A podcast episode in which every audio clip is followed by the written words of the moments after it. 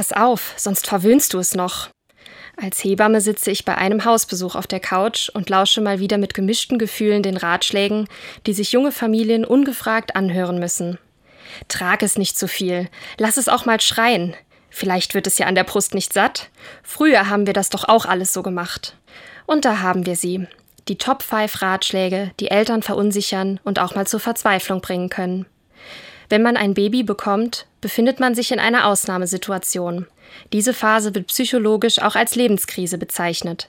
Natürlich ist es etwas Wunderbares, aber man befindet sich in den ersten Wochen nach der Geburt in einem Chaos aus Hormonen, Selbstzweifeln, absolutem Glücksgefühl und Schlafmangel. Die junge Familie versucht, ihren Rhythmus zu finden und Entscheidungen für das Kind so zu treffen, wie es die elterliche Intuition, Fachpersonal, Wissenschaft und Logik empfiehlt. Doch gefühlt haben alle rundherum einen gut gemeinten Rat. Verwandte, Freunde und Freundinnen und so ziemlich jeder auf Social Media. Diese Ratschläge sind sicher meistens gut gemeint. Dennoch sind sie, wenn nicht danach gefragt wird, fehl am Platz und nicht hilfreich. Aus meiner Perspektive bräuchten junge Eltern weniger mach dies oder tu das nicht, weniger Anzweifeln ihrer Fähigkeiten.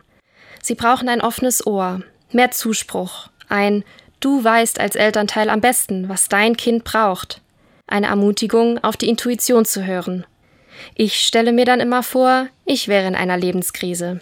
Nicht unbedingt nach der Geburt eines Babys, aber in einer Situation, in der für mich alles neu und chaotisch ist. Ich würde mir wünschen, jemanden zu haben, der mir einfach zuhört und mich hält.